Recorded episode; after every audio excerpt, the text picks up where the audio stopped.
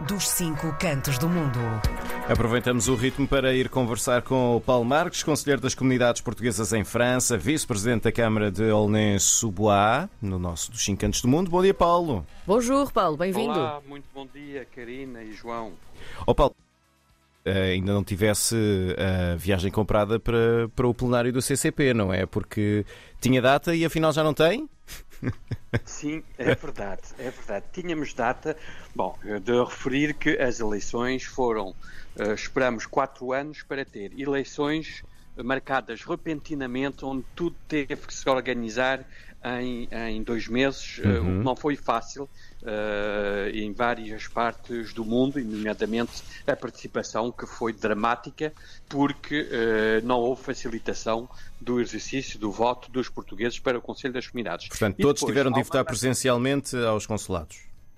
Exatamente. E de saber que há um projeto de lei uh, do atual governo uh, que uh, prevê, prevê que o, o, método de voto principal será presencial para as legislativas. Não estas, mas para as próximas. É essa a vontade atual, a rebeldia total do que as comunidades solicitam Sim. há anos e anos. No entanto, um plenário marcado, obviamente muito muito difícil para que as pessoas se organizem, se pudessem organizar, porque estávamos uh, a menos uh, a um mês de, dessa marcação, estava marcado para o, para o, mês que vem, para os dias 19, 20, 21 de fevereiro. No entanto, no entanto, obviamente os conselheiros eleitos tinham que se organizar, tinham que pedir férias, de relembrar que os conselheiros, quando vão a Portugal, não têm compensação do salário que perdem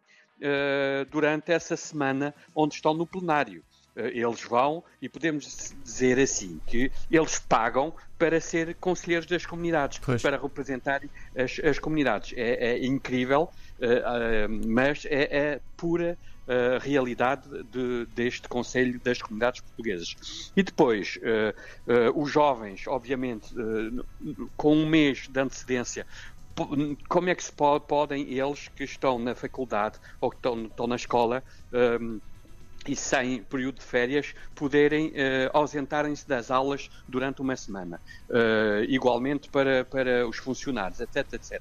Uh, e depois, depois de terem marcado as suas férias, depois de terem tudo preparado, vem depois o anúncio que o plenário vai ser adiado os conselheiros a organizarem-se por parte do mundo, aliás, todos os que nos estão a ouvir uh, uh, nos quatro cantos do mundo uh, e os conselheiros tiveram essa dramática notícia porque uma primeira organiza-se para podermos estar e depois, efetivamente, há uma anulação.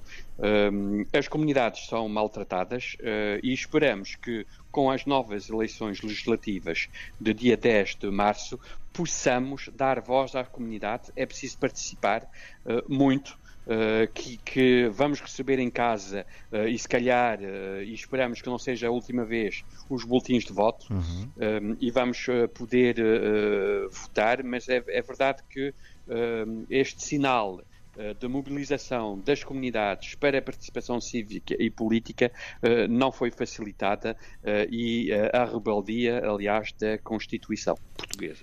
Só vai haver uma nova data então para o plenário do CCP depois de acontecerem as legislativas em, em Portugal, é isso? As legislativas portuguesas?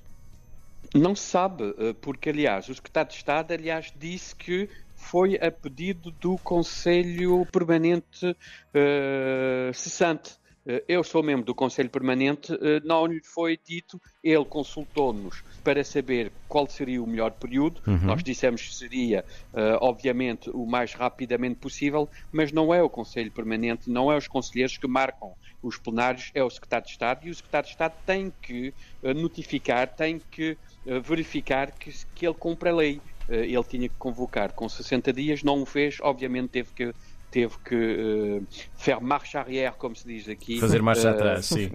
Exatamente, para poder, uh, prontos, porque já podia, podia haver uh, outros problemas, nomeadamente de uh, administrativos, Sim. pelo facto podia de não terem cumprido a lei. Exatamente, pronto. E isso é, é pena, porque dá sempre uma, uma, uma visão, nomeadamente para os nossos jovens, que Portugal está mesmo com as costas viradas com as suas comunidades a residirem no exterior. Continuamos ainda a falar das comunidades portuguesas, obviamente, e agora sobre as legislativas, eleições legislativas em França, já começam também a ser faladas. Que ponto é que podemos também discutir aqui, Paulo? Sim, uh, Karina, é verdade que as legislativas é um momento importante de democracia. Uh, é um momento que também não é fácil, porque receber os votos em casa, uh, tem que estar em casa para receber o registro. Se não há registro, temos que ir aos Correios, ir recuperar um, as cartas que foram para trás uh, e temos 15 dias. E se nos 15 dias não formos, não temos, uh, não temos essa, essa possibilidade de recuperar uh, o boletim de voto e de reencaminhá-lo para Portugal. Mas o, o, a grande crítica que está a pairar atualmente no ar é o facto que muitos portugueses que deviam estar inscritos nas listas eleitorais não estão portugueses a residirem cá. Fizeram a sua mudança nos consulados, uhum. fizeram, uh, fizeram uh, e, e, fizeram o seu cartão de cidadão, ou passaporte, ou algum documento, uh, mas verificam que, contrariamente à inscrição automática, não houve inscrição automática, seja desde um, desde a, a, uniformização e, nomeadamente, a, a, inscrição automática de todos os eleitores que permitiu passar de, de 400 mil eleitores a 1 milhão e 500 mil, uh, verificamos que há muitos que não votam, e, nomeadamente, esse, esse, essa juventude ou os portugueses que imigraram, uh, e houve muitos que imigraram para a França nos últimos oito anos, que não estão inscritos nas listas eleitorais para votarem cá em França. E, aliás, nem votam agora em Portugal, porque, como mudaram a, a, a morada eh, para a França, uh, não foi automático a inscrição eleitoral nas comunidades. Há sempre um peso e duas medidas, não sei se é bem assim que se diz também em Portugal. Sim, sim, sim. é tal e qual. Tal e qual. É, o que quer dizer que, efetivamente, o português a residir no exterior não é um português uh, como os outros não é como um, um português uh, uh, como no, no, no, continente. E isso é gravíssimo, porque a administração e alguns políticos em Portugal uh, não veem mais longe do que as fronteiras, as fronteiras do, do Portugal continental. E isso é grave porque estamos novamente uh, uh, à rebeldia da Constituição portuguesa, que uh, pede igualdade de tratamento onde estiverem os portugueses a residir, seja em Portugal ou noutra parte do mundo. Muito bem. Paulo Marques, conselheiro das comunidades portuguesas em França e também vice-presidente da Câmara de Aulnay-sous-Bois, hoje aqui a apontar dois pontos, salvo a redundância. Importantíssimos. Um, muito, muito importantes. Paulo, obrigada e até para a semana. Até para a semana, Paulo. Um abraço. Obrigado aos dois. Bom programa e até para a semana. Até para a semana.